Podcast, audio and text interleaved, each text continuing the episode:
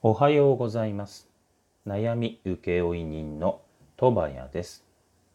10月の6日日曜日、皆さんはいかがお過ごしでしょうか？僕は活動拠点にしているのは埼玉なのですが、あいにくの大雨になっております。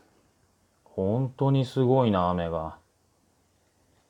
雨が降るとは分かっていたんだけど、朝からここまで降っちゃうと予定を考えないといけないかなっていう感じです。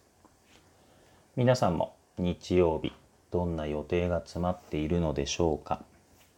今日もみんな楽しくね、人生を謳歌していけたらな、なんて思っております。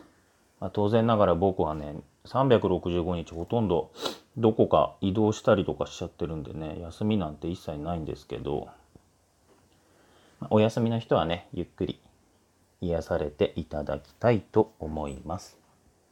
それでは、悩み請負人の戸谷でした。ありがとうございました。